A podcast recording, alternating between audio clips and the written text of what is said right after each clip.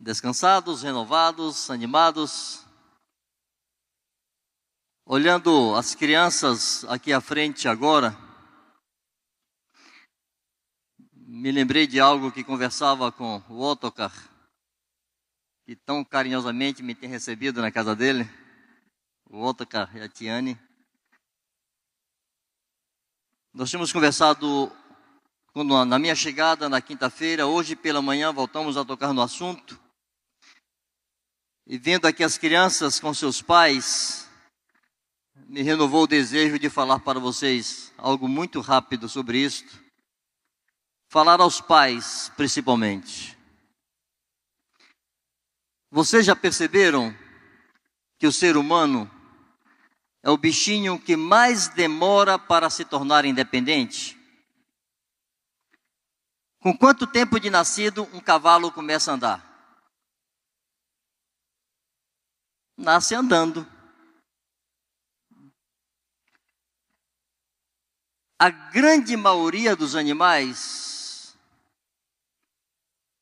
entre um e dois anos de idade, estão chegando à fase adulta, completamente independente dos pais, aptos para se reproduzirem, inclusive. Como está um humano com dois anos de idade? Com quanto tempo os pais têm segurança para permitirem que seus filhos, me permitam aqui, se limpem sozinhos sem precisar de uma revisão?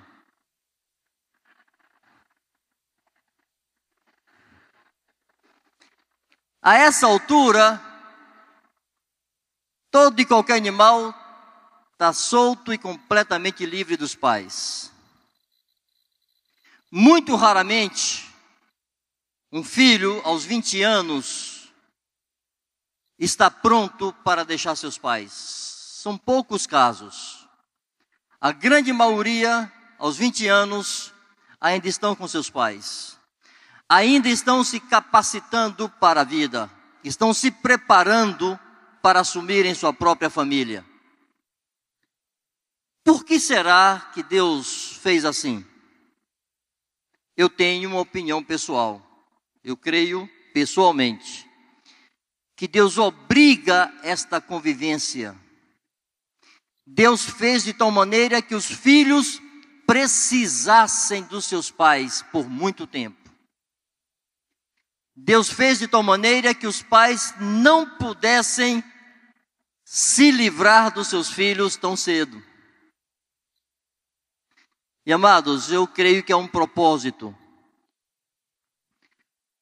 Deus quer que tenhamos um tempo longo para desenvolver nossos afetos com nossos filhos, para amá-los, para supri-los, para protegê-los. Deus quer que os filhos se acostumem com o governo de amor de seus pais. Que a transição seja fácil do governo dos pais para o governo de Deus. Que os pais tenham tempo de conduzir seus filhos à fé, conduzi-los a Deus, de tal maneira que eles gostem de depender. Antes dependiam dos pais, se tornaram adultos, dependem de Deus. Antes estavam debaixo do governo dos pais, se tornam adultos, se colocam debaixo do governo de Deus. E nunca estejam sem governo. E nunca estejam sem uma autoridade amorosa sobre suas vidas. Eu gostaria muito que os pais valorizassem esse convívio com seus filhos. Nossos filhos, as três filhas adultas que temos, já estão casadas saíram de casa porque esse é o curso natural da vida, mas não porque não gostassem daquela casa. Nós as deixamos ir porque esse é o curso natural da vida e é a vontade de Deus, mas não porque quiséssemos nos ver livres delas. Então, não tenham pressa em se desfazer dos seus filhos. Valorize esse tempo Valoriza esses anos que Deus obriga que teus filhos estejam contigo. Ame-os, corrija-os. Não economize nos afetos, nos beijos, nos abraços. Não economize na correção, nem na instrução. Nós temos uma forma de entender a educação dos filhos. Comparamos com uma mesa com quatro pernas, para representar que existem quatro colunas principais nesse processo de educação dos filhos. E nenhum desses aspectos pode ser mais enfatizado do que outro. Uma mesa com a perna menor do que as outras, ela fica em falso. Se tirar uma, uma das pernas, ela vai cair. Então consideramos que há quatro colunas para a educação dos filhos. Primeira, que os pais sejam exemplo para seus filhos. Um exemplo desafiador e inspirador. Que os filhos olhem para seus pais e queiram imitá-los. E aqui, amados, estamos considerando como Deus planejou. Não estamos avaliando a forma como as famílias se encontram hoje no mundo, infelizmente, algumas vezes na igreja, mas como Deus planejou. Aquilo que falamos ontem, pensar a vida como Deus pensa, nos mover segundo o que Deus projetou. Deus quis assim, que os pais fossem modelos, e quando errassem, se humilhassem, se retratassem, pedissem perdão aos seus filhos. Fizemos isso algumas vezes em nossa trajetória com nossos filhos. Eles ficavam encabulados, assim, meio sem graça, mas queríamos que eles soubessem que seus pais erram. E que seus pais, quando erram, não tentam esconder seus erros, os confessam, se humilham, se retratam, mas que de um modo geral seus pais tenham uma vida que eles queiram imitar. Segunda coluna, ou a segunda perna dessa mesa, que os pais concedam a seus filhos afeto, carinho, tenham muitas conversas. Poderia citar vários exemplos em que esse acesso fácil dos filhos a nós os livrou de tantos embaraços e de tantos problemas. Desde que eram pequeninos, de poderem chegar em casa e falar das coisas erradas que faziam na escola e pedirem para ser corrigidos. É uma grata experiência ver um filho pedir para ser disciplinado porque fez algo errado. Ele saber que seu pai não é seu inimigo, não é seu algoz, que o corrige porque o ama para livrá-lo. Não é seu carrasco, é seu pai, é seu amigo. Não economizar nesse processo, como eu disse, quero enfatizar de novo. Beijos, abraços, contato, declarações. Os filhos precisam disso. Os pais precisam fazer isso. Se você não tem acesso a seu filho, alguém terá. Se seu filho não tem acesso a você, porque não vê essa manifestação amorosa, cuidadosa, desprevenida, ele vai buscar alguém a quem ele possa acessar e abrir seu coração. E pode ser o começo da destruição da vida dele. Então, ser exemplo. Segundo, afeto, carinho, amizade, muito diálogo. Terceiro, instrução. Instruir seus filhos. Instruir com respeito à fé, com respeito a Deus, instruí-los com respeito à vida, a vida secular, as coisas que estão no mundo, que o cercam. Nossas filhas cresceram aprendendo sobre sexo em conversas comigo e com a esposinha. Muitas vezes sentadas em meu colo.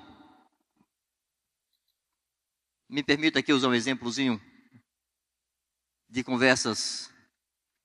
Chegavam e na pré-adolescência, já ficando meio vaidosazinhas, são muito bonitinhas, queriam botar roupinha mais assim. Ele dizia, ô oh, essa roupinha não tá boa não. Ah, meu pai, mas não tem nada não. É o seguinte, filho. Você é pura, você só quer ficar bonitinha, charmosinha. Mas sabe aquele amiguinho lá da, da escola? Ou vizinho, ou quem seja? Ele não vai te ver assim. Homem é bicho complicado, homem pensa diferente, dizia para elas. Homem é bicho atrapalhado. Lugar que ele bota olho, ele quer botar mão. Proteja seu corpinho. Se vista adequadamente. Não confunda ser amada com ser desejada.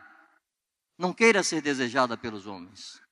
Ser amada é diferente. Há que instruir os filhos e falar-lhes da realidade que eles vão enfrentar, para que eles tenham valores confirmados em seu coração e sejam capazes de dizer: não, eu não, não faço assim. Então, ser exemplo, afeto, carinho, amizade, muita conversa. Terceiro, instrução mesmo, objetiva, clara ao levantar-te, ao deitar-te, assentado em tua mesa e andando pelo caminho, falar de Deus e falar da vida e falar do mundo, instruí-los. Quarto, o exercício da autoridade por meio da disciplina. Está ficando cada vez mais difícil. Mudamos nossa fé por isto? Porque está difícil? Mudamos a nossa fé porque existe oposição das leis, do governo, de quem seja. Pertencemos a um reino. E esse reino tem suas próprias leis. O meu filho, quando era pequeno, aconteceu uma vez de passarmos por um local que havia uma árvore com muitos galhos, galhos assim, daquele tipinho próprio, e disse: Pai, ali, ó, uma varinha para mim, pegue para mim, corte para mim. Ele não se assustava com a disciplina, não era um terror. Ele queria uma varinha para ele. Algumas vezes isso aconteceu com os quatro filhos. Chegarem e pedirem para ser corrigidos. Ou na rua fazer alguma coisa e dissermos, filhos, em casa a gente vai precisar sentar e conversar sobre isso, né? É, tá bom, pai. E chegar em casa, eu me esquecer, Gina se esquecer. Uma vez aconteceu que ela já ia dormir, uma das meninas, e vem assim, já com a roupinha de dormir, com o pijaminha, diz, pai, minha varinha. Ô oh, filha, desculpe, esqueci, vem.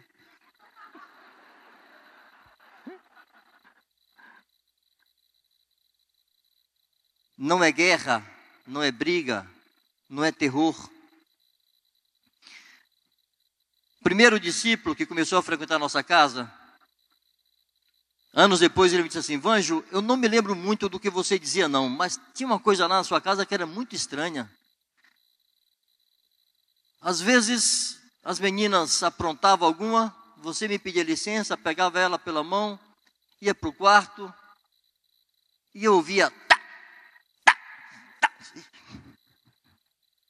O que está acontecendo ali? Aí passava um tempinho, e ela saía do quarto, rindo, de mão dadas com você, feliz da vida. Eu dizia, que criança esquisita, ela toma varinha e fica contente.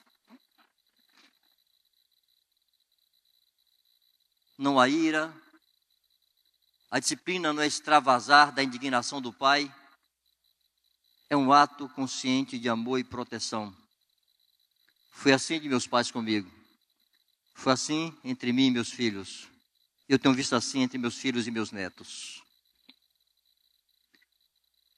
Que os pais se animem e creiam que Deus participa disto. Disciplinar os filhos é um ato de fé, como tudo na vida de um justo. Ser modelo para eles. Abraçá-los muito. Não economizar nos beijos e nos afetos instruí-los em tudo e corrigi-los com definição. Essas quatro coisas para nós é a expressão maior de amor aos filhos. Só para encerrar, houve algo interessantíssimo uma vez lá na igreja. Uma família se converteu com filhos entre 6 a 10 anos que nunca haviam sido corrigidos. Primeira vez que o pai sentou com o menino, devia ter em torno de 9 anos, lhe explicou que tinha errado com ele, deixando-o entregue a si mesmo, e que agora precisava mudar e precisava corrigi-lo, e o disciplinou. É hilário. Mas o garoto saiu pulando, dizendo: Meu pai me ama, meu pai me ama, meu pai me ama. Uma criança entregue a si mesmo transtorna seu próprio caminho. Os filhos não sabem expressar, mas eles clamam por governo e direção. E o mundo vem na contramão, deixa o filho entregue a si. Isso pode ser a destruição da fé e dos bons valores dos seus filhos. Deus lhes encha de confiança e graça para exercer a paternidade com toda a definição. Amém? Graças a Deus. Aleluia. Amados, queríamos conversar hoje sobre o nosso sacerdócio. Uma das coisas que mais me encantou quando eu tive contato com essa parte da igreja foi entender o sacerdócio de todos os santos. Entender que não havia mais uma classe sacerdotal. Não havia os ungidos e o povo. Todos eram ungidos pelo Espírito Santo. E todos são sacerdotes. Isso me encantou muito. Ver, não só conhecer essa verdade, entender essa verdade, mas vê-la sendo praticada. A igreja vivenciando isto. E o sacerdócio não é uma coisa que temos que conquistar tão pouco. Não é um alvo a atingir. É uma posição onde fomos colocados. A Bíblia não diz que nós devemos ser sacerdotes. Diz que nós somos sacerdotes. Por exemplo, em Apocalipse capítulo 1, verso 6, está escrito assim: pegar o final do verso 5. Aquele que nos ama e pelo seu sangue nos libertou dos nossos pecados e nos constituiu reino, vírgula, sacerdotes para o seu Deus e Pai. A ele a glória e o domínio pelos séculos dos séculos. Nos libertou dos nossos pecados pelo seu sangue. E depois de nos haver libertado, o que fez ele? Nos constituiu reino. Somos o reino. O reino está dentro de nós. Mas além de reino, ele nos constituiu sacerdotes para quem? Para o seu Deus e Pai. Jesus nos estabeleceu como sacerdotes para Deus. 1 Pedro 2,9 diz: Vós, porém, sois raça eleita, sacerdócio real. Não confere lá com Apocalipse? Reino e sacerdotes sacerdócio real, nação santa, povo de propriedade exclusiva de Deus, a fim de proclamardes as virtudes daquele que vos chamou das trevas para a sua maravilhosa luz. Então o Senhor nos estabeleceu como sacerdotes. Nós não temos a opção de não sermos sacerdotes. Se somos filhos de Deus, então somos sacerdotes. Se fomos justificados, então somos sacerdotes. Se somos discípulos de Jesus, automaticamente também somos sacerdotes para o seu Deus e Pai.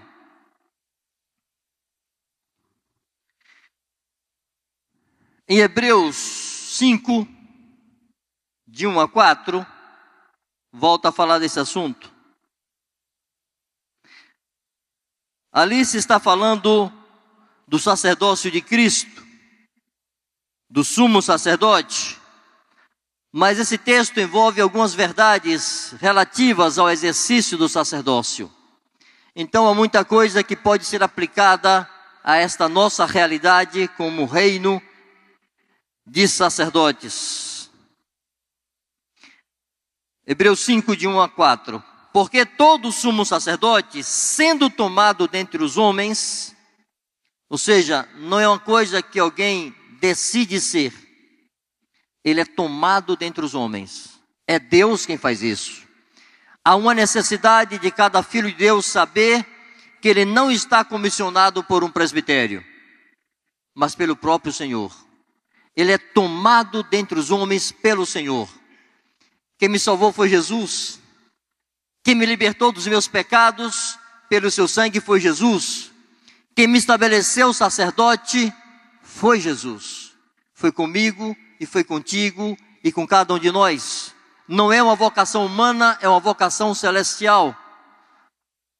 Então é tomado dentre os homens e constituído nas coisas concernentes a Deus, a favor dos homens. Uma coisa que vamos entender é que o sacerdote, ele não vive para si, não pertence a si. Ele está entregue a Deus nas coisas concernentes a Deus. E ele está entregue aos homens, porque é a favor dos homens que ele precisa viver. Então, um dos aspectos do sacerdócio é que eu vivo por Deus para servir aos homens. Constituído nas coisas concernentes a Deus a favor dos homens, para oferecer assim dons como sacrifícios pelos pecados, e capaz de condoer-se dos ignorantes e dos que erram, pois também ele mesmo está rodeado de fraquezas. E, por essa razão, deve oferecer sacrifícios pelos pecados, assim do povo como de si mesmo. Ninguém, pois, toma esta honra para si mesmo, senão quando chamado por Deus, como aconteceu com Arão. Então reafirmamos: Deus nos tomou dentre os homens. E Deus nos constituiu, Deus nos estabeleceu. O próprio Senhor fez isto. Agora, mesmo tendo me encantado tanto com essa verdade, quando vim reunir com os irmãos, ou quando fui me reunir com os irmãos lá em Salvador, no caminhar, algo foi ficando evidente que nós estávamos resumindo o sacerdócio ao serviço. E quase já virava sinônimo falar de sacerdócio dos santos, era como se estivesse falando do serviço dos santos, do ministério dos santos. E esse ministério estava quase que completamente voltado aos homens. Porque quando falávamos do ministério de todos os santos, e do sacerdócio dos santos, os aspectos enfatizados eram ser testemunha e proclamador e edificar nas juntas e ligamentos. Era o serviço horizontal. Mas a palavra diz que foi constituído nas coisas concernentes a Deus. A palavra sacerdócio e sacerdote, essas palavras não foram criadas no Novo Testamento. Elas já existiam na velha aliança. Elas foram importadas, digamos assim, para o Novo Testamento, para a nova aliança. E elas trazem em si todo um significado que muitas vezes é ignorado pela igreja, porque a nossa mente e visão está voltada para o nosso serviço proclamar o Evangelho e edificar os santos. E eu temo que isso tenha gerado uma atitude displicente com respeito às coisas concernentes a Deus. Tenha produzido uma atitude negligente na nossa devoção pessoal a Deus.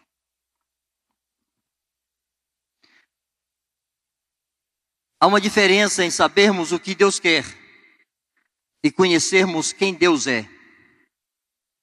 o conselho de Deus para a nossa vida, as coisas práticas que Deus quer que façamos com respeito à doutrina e com respeito ao ministério, é um pacote fechado. Tem começo e tem fim. A doutrina não é interminável. Os princípios para o ministério não são intermináveis. Paulo fala aos Efésios que lhes deu a conhecer todo o conselho de Deus. Todo. Jesus disse aos discípulos, ensinando-os a guardar todas as coisas que vos tenho falado. E quando ele fala de guardar, ele está falando de praticar as coisas que ele ordenou. Então, as ordens de Jesus, o conselho de Jesus, a doutrina de Cristo ou dos apóstolos, é um pacote fechado. Há um todo para ensinar. Mas, amados, o conhecimento de Deus é ilimitado. O conhecer a pessoa de Deus não está fechado em um pacote de doutrina. Conhecer o coração de Deus, conhecer a mente de Deus, saber quem Deus é, não está fechado em um pacote de ensino. E o nosso sacerdócio envolve conhecer a pessoa de Deus, porque é a Ele que queremos agradar. Os fariseus conheciam toda a lei, mas lhes faltava o espírito da lei: justiça, fé e misericórdia. Deus é justiça e misericórdia. Os fariseus não conseguiram ver isto. Eles davam o dízimo do coentro, do cominho, do hortelã. Imagina a trabalheira que é colher uma horta de hortelã, sair colhendo tudo e depois separar 10%. Que loucura que era aquilo. Mas eles faziam rigorosamente. Jesus disse: vocês fazem isto, mas negligenciam os aspectos mais importantes da lei. E eles assim, o que, que é isso? Justiça, fé, misericórdia. Isso não estava revelado tão claramente na lei, na letra. Isso exigia um coração voltado para Deus, para ouvi-lo, para apalpá-lo.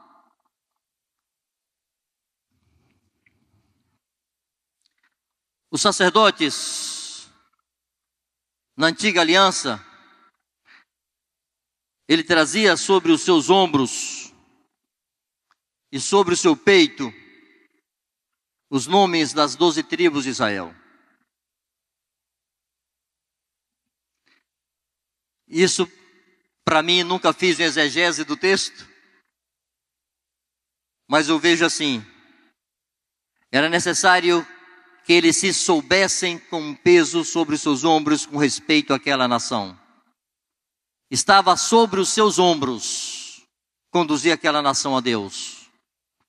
Mas tinha que estar sobre o seu coração um compromisso em amor, não é apenas um serviço, é uma rendição a isto, é uma entrega a este serviço. Mas amados, na sua cabeça, na sua testa havia uma faixa escrita: santidade ao Senhor. Era para servir aos homens, mas eram separados para o Senhor.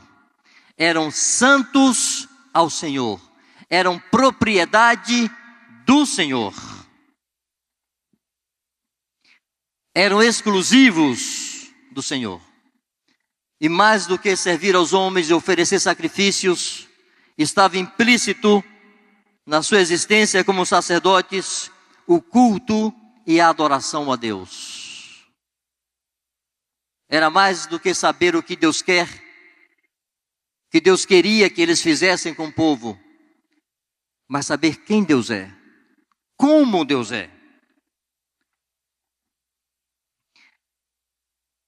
Se isso é assim, irmãos, se isto foi assim com aqueles sacerdotes, não penso que é diferente conosco.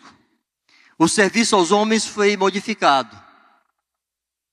Mas a nossa exclusividade para Deus, de sermos separados por Ele, para Ele, isso não foi alterado. essa consciência de sacerdotes que Deus tomou para si, precisa permanecer em nossa mente e precisa aquecer o nosso coração. Sabermos que Deus busca obreiros, mas Deus busca adoradores. E essas coisas não se conflitam. Não há conflito nisto. Deus não quer um grupo de obreiros servindo a Ele pregando o Evangelho, mas que nunca se detém para adorá-lo. E Deus não quer um grupo que o adora e o contempla, mas não se dedica a pregar o Evangelho. O Senhor quer as duas coisas, presentes na mesma pessoa.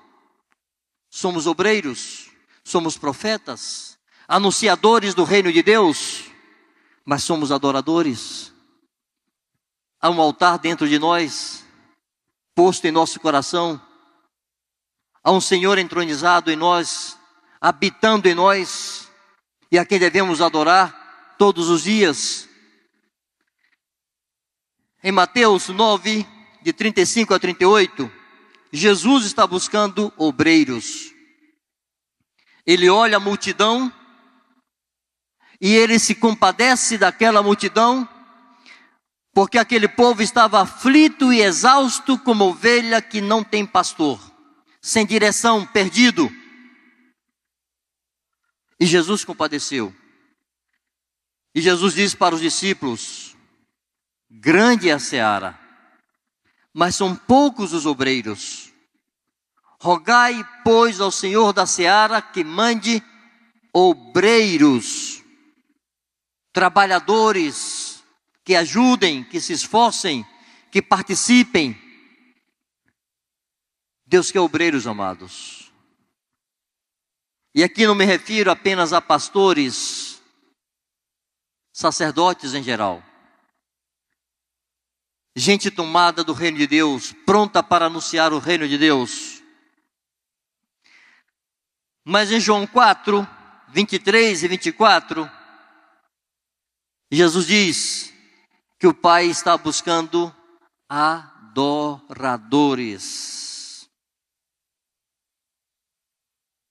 Vamos ler. Mas vem a hora, João 4, 23 e 24. Mas vem a hora, e já chegou, quando os verdadeiros adoradores adorarão o Pai em espírito e em verdade. Porque são estes que o Pai procura para seus adoradores. Irmãos, Deus procura pessoas que o adorem. E Deus é espírito, e importa que os seus adoradores o adorem em espírito e em verdade. Deus procura obreiros, Deus procura adoradores. Eu volto a dizer, não são grupos distintos. Adoradores e obreiros são o mesmo grupo de pessoas. Há que está resumido na vida de cada discípulo seu serviço aos homens, a obra que tem que fazer e seu culto a Deus, a sua adoração ao seu Senhor. E alguns às vezes fazem confusão com isto de adorar em espírito e em verdade. Não creio que adorar em espírito e verdade é um intervalo que você cria na sua vida, em uma reunião da igreja, e então ali naquela hora você adora em espírito e em verdade. Adorar em espírito e em verdade, amados, é consequência natural dos que vivem no espírito. Adoração não é uma expressão da alma, não é uma expressão da mente. Adoração é um atributo do espírito. Quem não adora em espírito não adora. É culto morto travestido de adoração. A adoração há que ser no espírito, então não é adoração. E como adorar no espírito se eu não ando no espírito? Então eu ando segundo a carne, e em dado momento, em uma reunião da igreja, eu abro um parêntese para ali então adorar em espírito e verdade. Não é assim, amados. Paulo fala aos Gálatas, Gálatas 5.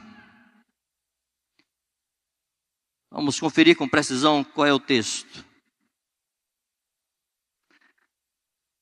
Gálatas 5,16 ele diz: Andai no espírito e jamais satisfareis a concupiscência da carne, os desejos da carne. Em Gálatas 5,25 ele diz assim: Se vivemos no espírito, andemos também no espírito. Viver no espírito e andar no espírito não é a mesma coisa. O viver no espírito é a vida que eu recebi. Era como se Paulo quisesse dizer, dizer assim aos Gálatas: vocês são incoerentes. Vocês receberam uma vida no Espírito, vocês têm dentro de você a vida de Deus, a vida do eterno está em vocês. Por que vocês andam na carne? Não é no Espírito que vocês vivem? Pois então andem no Espírito. Há muitos da igreja, amados, que vivem no Espírito porque nasceram de novo. A sua vida é no Espírito, mas eles seguem o curso da carne e seguem andando na carne. Essa exortação, andai no Espírito, não é para incrédulos, é para filhos de Deus. Paulo está animando a igreja a andar no Espírito, animando aqueles que têm o Espírito a andarem conforme a inclinação desse Espírito. Mas às vezes mesmo tendo a vida no espírito, andamos segundo a carne. E aí complica, porque nossa vida fica como se tivéssemos uma vida espiritual e uma vida natural. Há um conflito em alguns que a Bíblia não estabelece. Eu não tenho duas vidas. Eu tenho um viver em Cristo, que eu posso negligenciá-lo mas todas as minhas ações precisam ser feitas no Espírito. Meus negócios precisam ser feitos no Espírito. Minhas conversas precisam ser feitas no Espírito. Meu trato familiar precisa ser feito no Espírito.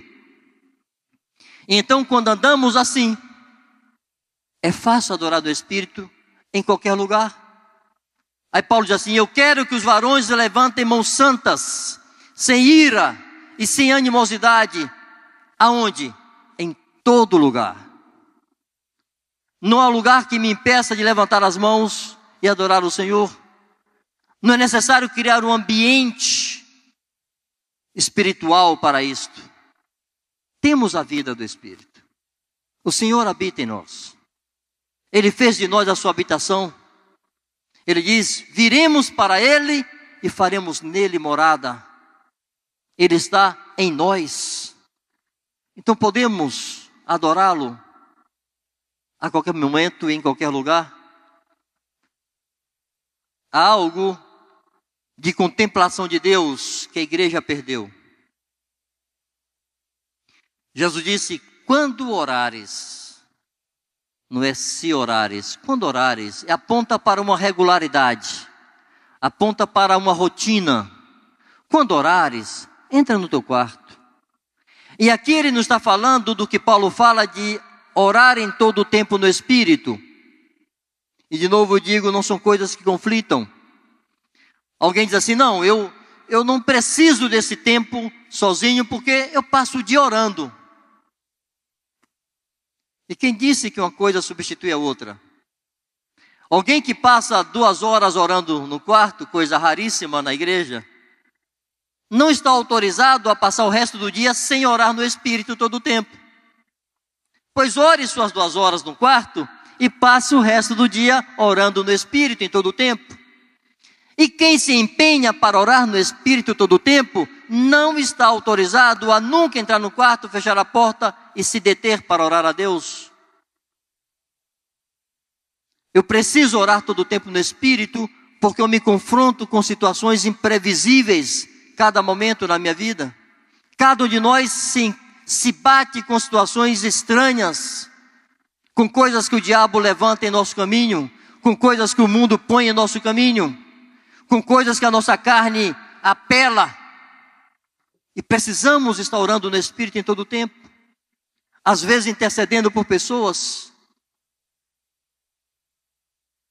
Mas há momentos, amados, que precisamos entrar em nosso quarto para estar a sós com Ele. Há um tipo de comunhão que Cristo deseja, que Ele busca.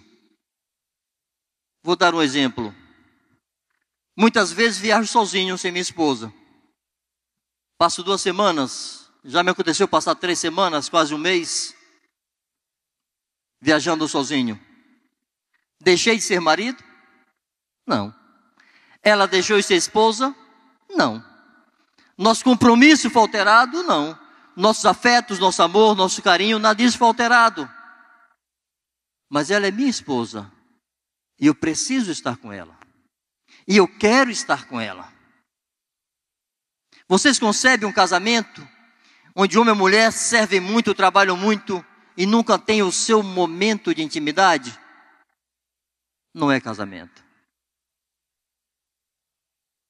A igreja é noiva. O noivo quer estar conosco. Ele quer nos falar. Ele quer nos ouvir. A nossa negligência, amados, não altera a nossa condição de noiva. A nossa negligência não muda o seu coração de amor para conosco, mas nos priva de tanta coisa preciosa. E nos expõe a tantos riscos desnecessários e a tantas tentações insensatas, apenas porque não nos detivemos para ouvi-lo e para pôr nosso coração para ele. Uma passagem em Cantares, capítulos 5 e 6, nós não vamos ler naturalmente todo o texto. Eu vou tentar resumir rapidamente a história que se passa ali. Mas a noiva e o noivo vêm de um de um curso aqui de declarações mútuas de amor, de preferência, etc. Declarações sublimes e lindas. Mas aí no capítulo 5, é um momento que a noiva já havia se recolhido para dormir, o seu amado bate a porta. Diz assim: Abre-me, minha irmã, querida minha, pomba minha, imaculada minha, porque a minha cabeça está cheia de orvalho, os meus cabelos das gotas da noite. O noivo queria estar com ela, queria comunhão. Aí ela diz assim: Já despi a minha túnica, hei de vesti-la outra vez? Já lavei os meus pés, tornarei a sujá-los? O piso não era assim como hoje, né? Descer da cama era, significava sujar os pés.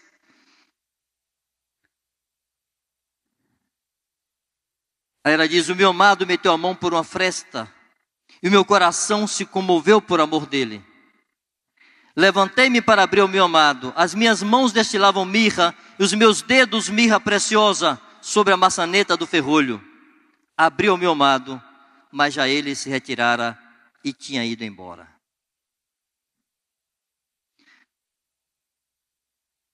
Aqui para mim uma lição, amados. Deus me confrontou com esse texto há muitos anos atrás. E com frequência eu me vejo repetindo isso que a noiva fez. Era como se a noiva dissesse: Mas que momento inconveniente de querer falar comigo. Ela o amava. Ela lhe era fiel. Era verdadeiro o seu amor. Mas ela foi displicente, foi negligente, ela hesitou. E quando ela saiu, o noivo já não estava. Aí acontece algo interessante, ela sai pelas ruas da cidade à noite tentando encontrar o seu noivo.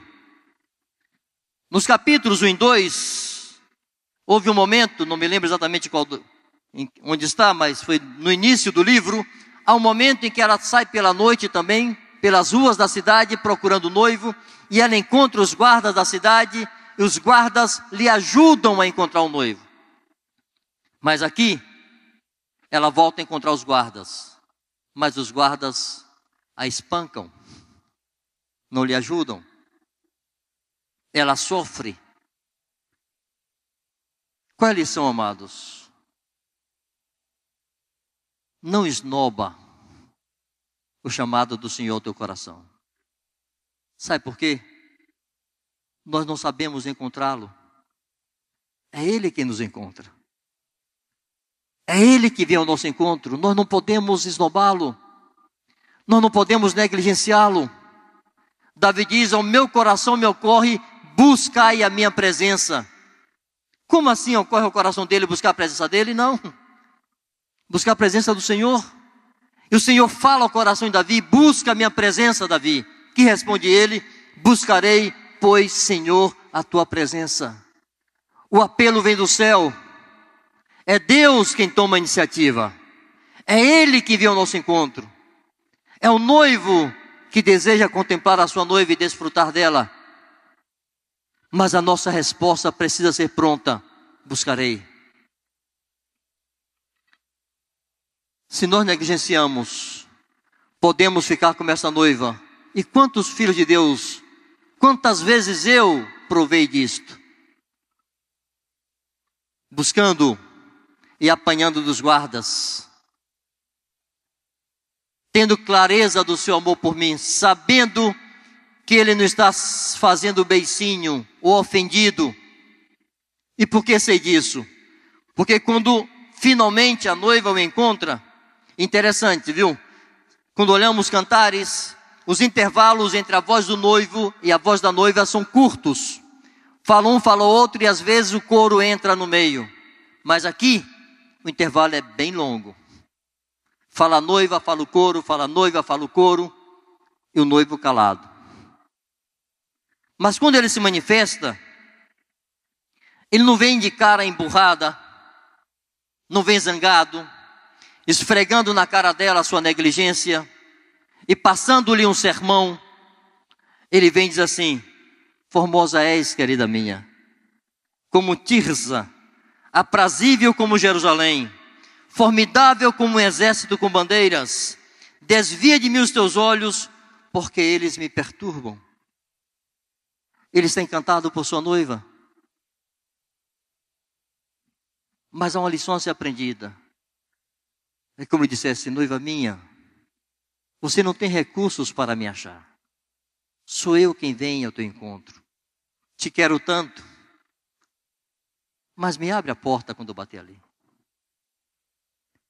Há um apelo diário do Espírito Santo ao nosso coração, amados. Entra no teu quarto. Fecha a tua porta e fala com teu pai que está em secreto. Nem sempre temos assuntos para falar. E alguns ficam encabulados, inquietos, e vou falar o quê? Não fala nada. Pergunta aos casados quantas vezes é tão confortável, tão agradável sentar-se ou deitar-se ao lado da esposa para nada, só para estar tá ali, para nada. Que bom que ela está aqui do lado.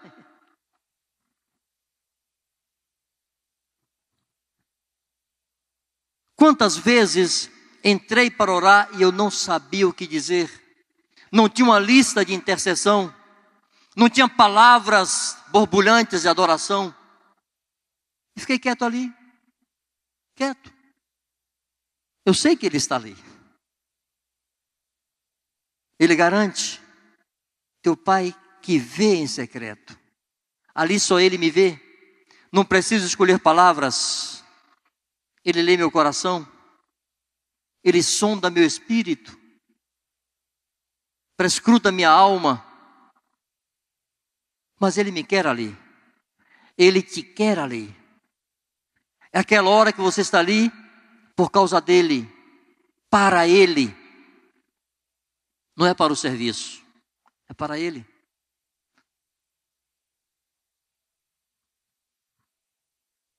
Deus quer nos ensinar, amados, que há coisas que nós não podemos produzir e, portanto, precisamos manter. Paulo, escrevendo aos Tessalonicenses, ele diz: Não extingais o espírito. Se Paulo adverte a igreja para não extinguir o espírito, é porque há o risco desse espírito se extinguir em nós. Não sei por que processo, não sei por que caminhos, mas há um risco. E eu não quero me aproximar desse risco. Quando vejo essa palavra em Tessalonicenses, eu me recordo de Levítico, Há uma situação muito interessante ali. Em Levítico 9, 24. E Levítico 6, 12 e 13. Em Levítico 6, 12 e 13, Moisés está dando as instruções de como os sacerdotes deveriam proceder quando começassem a oferecer holocaustos. Aí ele diz assim: O fogo, pois, sempre arderá sobre o altar, não se apagará. Mas o sacerdote acenderá lenha nele cada manhã, e sobre ele porá em ordem o holocausto, e sobre ele queimará a gordura das ofertas pacíficas queimará. Está falando de um futuro e depois é um futuro contínuo, né? Que ele seguiria fazendo. Mas aqui eles estão projetando o que aconteceria. O fogo arderá continuamente sobre o altar, não se apagará.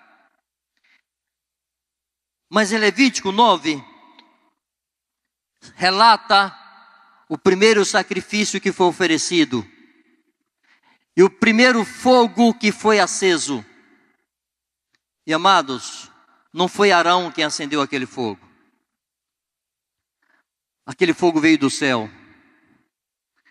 E eis que saindo fogo de diante do Senhor, consumiu o holocausto e a gordura sobre o altar. O que vendo o povo jubilaram e prostraram-se sobre os seus rostos. Aquele fogo que não poderia se apagar, aquele fogo que teria que arder continuamente sobre o altar, veio do céu. Um dia se ateou um fogo em meu coração. E não fui eu quem o produziu. Eu fui feito altar e veio o fogo do céu e me consumiu. Eu não posso produzir esse fogo, amados, mas eu posso deixá-lo se apagar. Eu posso extingui-lo se eu negligenciar este altar. Há um fogo em você que foi Deus quem pôs. Foi Deus que acendeu. E você não pode deixá-lo apagar-se. Somos um altar, amados. E Deus ateu fogo nele um dia. Mantenhamos-lo aceso. Não podemos criá-lo. Não podemos produzi-lo. Qualquer outro fogo será um fogo estranho no altar. Os filhos de Arão foram consumidos porque trouxeram um fogo estranho ao altar. É um fogo que só Deus sabe produzir. Foi Ele quem nos deu vida. Mantenhamos-la. E como fazê-lo sem contato com Ele? Amados, muitas vezes nos sentimos reprovados por Deus. E o diabo se insinua nessa reprovação para nos acusar. E há uma diferença entre as acusações de Satanás ou as exigências de nossa falsa autojustiça e as reprovações do Senhor. A nossa falsa autojustiça, porque não temos justiça nenhuma, nos abate e nos deixa constrangidos, envergonhados, porque acham assim: não consigo fazer, como se pudéssemos fazer qualquer coisa. Há uma decepção consigo mesmo, que gera um abatimento. As acusações satanás tendem a nos afastar de Deus e dizer: não há jeito para você, você não consegue, você não pode, desiste.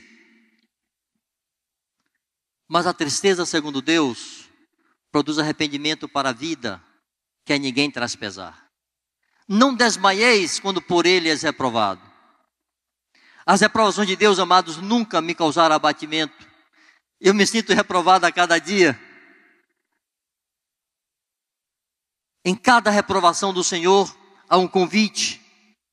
Todas as vezes que Deus me reprova, eu sinto-o dizendo: chega mais perto.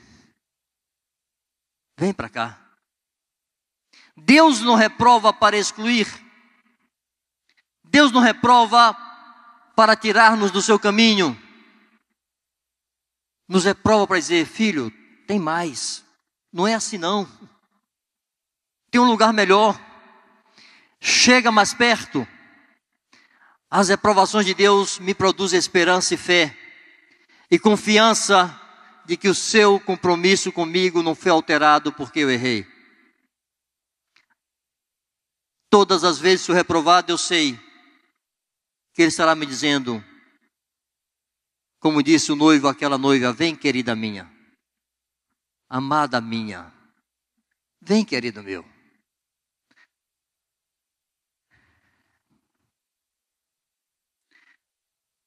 Jesus disse que a vida eterna é esta: que te conheço a ti, falava ele para Deus, como o único Deus verdadeiro e a Jesus Cristo a quem enviaste. Eu disse que o conselho de Deus é um pacote. O conhecimento da pessoa de Deus é infinito. Precisamos conhecer Deus. Precisamos apalpar o coração de Deus. Eu penso assim, eu vou ter uma eternidade para isso e não será suficiente. Então preciso fazê-lo agora. Quando me converti, conhecendo muito pouco da Escritura,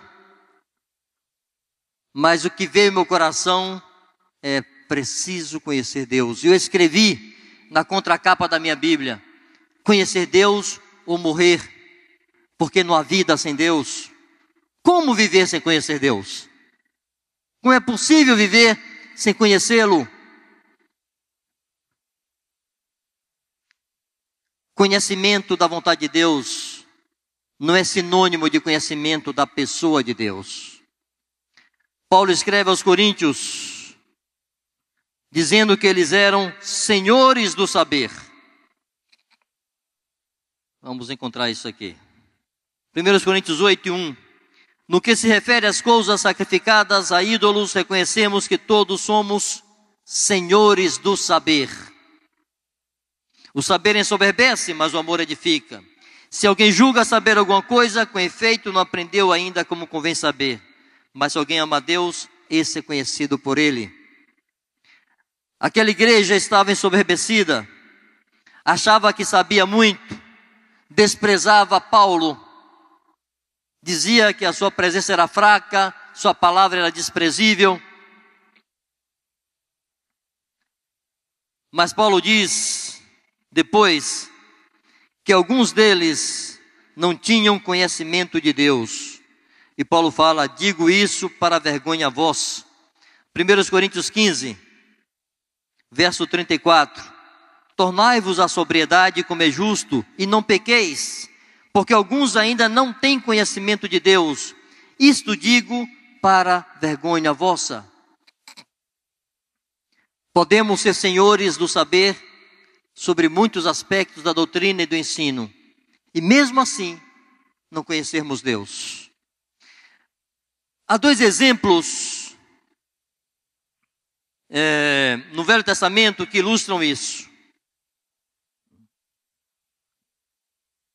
Davi, quando pecou, no Salmo 51, está a sua oração de confissão, de arrependimento, de quebrantamento. Ele diz o seguinte para Deus,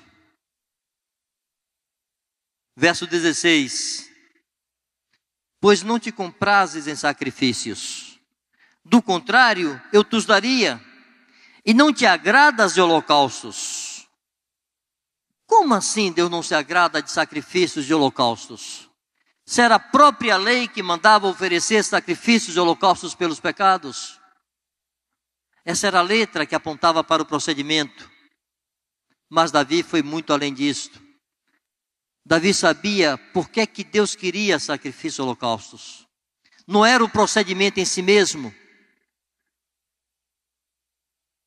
Quem ensinou isso para Davi? Miqueias, bom, ele está dizendo assim: sacrifícios agradáveis a Deus são o espírito quebrantado, coração compungido e contrito, não o desprezarás, ó Deus.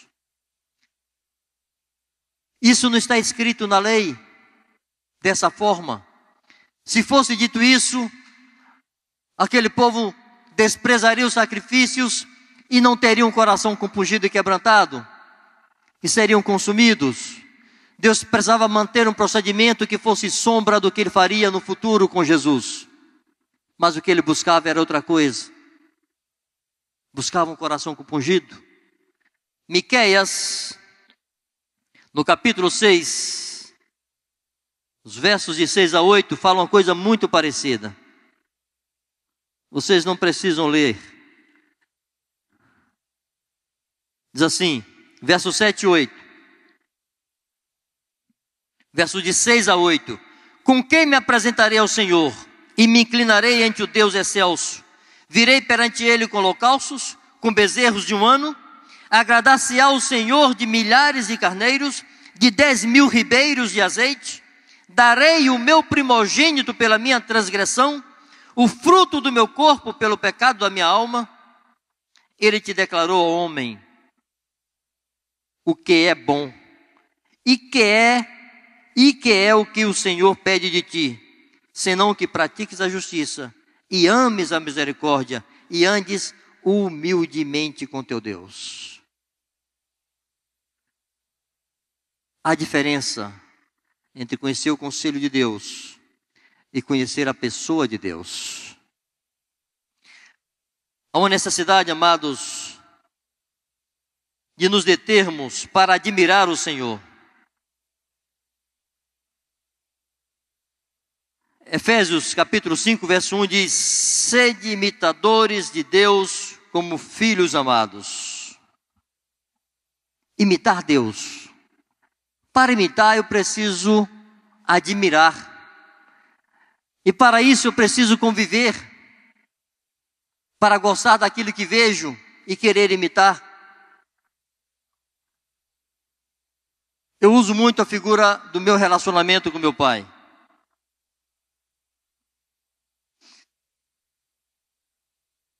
Eu gostava de admirá-lo. Meu pai era da Assembleia de Deus, de vez em quando ele usava o púlpito, e quando ele usava o púlpito, ele fazia algo na sua entonação de voz que não era comum nas suas conversas, ele acentuava o R, aquele R do pregador. E eu ficava em casa brincando de pregar e puxando o R, porque eu queria fazer com meu pai. Eu acordava muito cedo, ia para a cozinha com minha avó, tomava meu copo de leite, mas na hora do café com leite eu dizia assim: vovó, bota meu café com leite com pouco leite, porque eu quero café pretinho, da cor de meu pai. Não era aquele preto sem leite, mas tem que ser com pouco leite. As torradas de pão, eu pedia para ela, minha avó, deixa minha torrada passar um pouco do ponto, que eu quero ela pretinha, da cor de meu pai. Eu contei aqui ontem como, quando eu tinha 13 anos, descobri que meu pé usava o cabelo penteado para cima, eu fiz assim com o meu. Diferente de todos os jovens da época. A onda na época era pentear o cabelo para o lado. Não, mas meu pai penteia para cima e é para cima que eu vou botar eu tinha uma referência para imitar, no caráter e no procedimento. Aí Paulo diz: sede imitadores de Deus como filhos amados. Temos um Pai, amados. Somos filhos amados deste Pai. Ele quer que nós entremos ali naquele quarto para contemplá-lo, e para admirá-lo, e para ouvi-lo, e não apenas para falar-lhe. Mário tem dito assim: o que você vai falar, Deus já sabe. O que ele vai te falar, você não sabe. E o que ele vai te falar faz toda a diferença. Não seja apressado em sair daquele lugar. Uma vez, Deus fez um convite muito especial a Moisés. Moisés pediu para ver a glória de Deus. E Deus disse que ele mostraria toda a sua bondade. Mas disse assim para ele: Vou te colocar na rocha. Você vai ver minha sombra passar, me verá pelas costas. Eu vou te proteger com minha mão. Você não pode ver meu rosto, você me verá pelas costas. Mas Deus disse assim: Existe aqui, Moisés, um lugar junto a mim. O povo fugiu quando viu os trovões. Moisés correu para perto e disse: Quero ver tua glória. E Deus disse: É um lugar junto a mim. Esse lugar, amado, nos foi conquistado por Jesus. Nós temos esse lugar. Todos os dias. Deus nos quer um lugar especial ao seu lado. Em Deuteronômio 5:31, Moisés está fazendo a revisão de toda a trajetória, toda a história dele no deserto com o povo, e ele evoca este momento. Isso que eu citei está em, em Êxodo 33. Se vocês forem, forem ler esse capítulo, encontrarão essa passagem. Deus dizendo para Moisés: aqui um lugar junto a mim.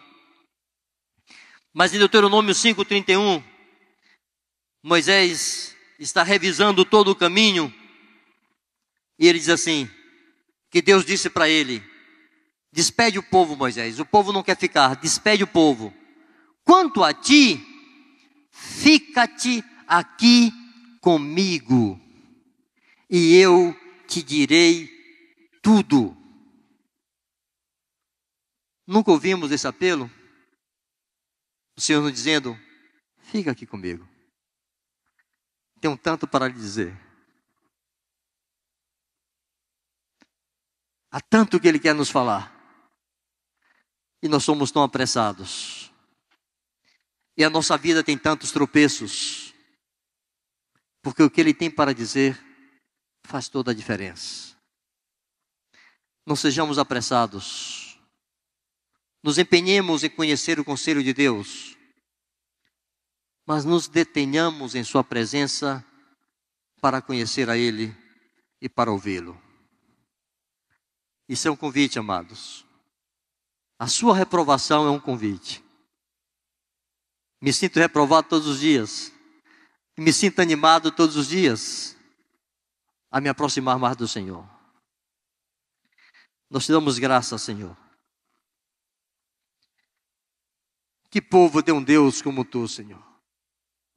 Tão chegado a Ele. Tu és um Deus chegado a nós. Tu és o um Deus próximo de nós. Tu és aquele que se detém para contar os fios todos de cabelo de nossa cabeça. E tu és aquele que conta nossos passos quando nós sofremos perseguições. Tu és aquele que recolhe nossas lágrimas no teu odre, como está escrito, e as registra no teu livro. Como admiramos teu cuidado, Senhor, e teu carinho. Rogamos que teu espírito não cesse de apelar ao nosso espírito, para que nunca deixemos este caminho e este lugar tão querido ao teu lado. Muito obrigado, Senhor, por tua bondade e por tua graça. No nome de Jesus. Aleluia.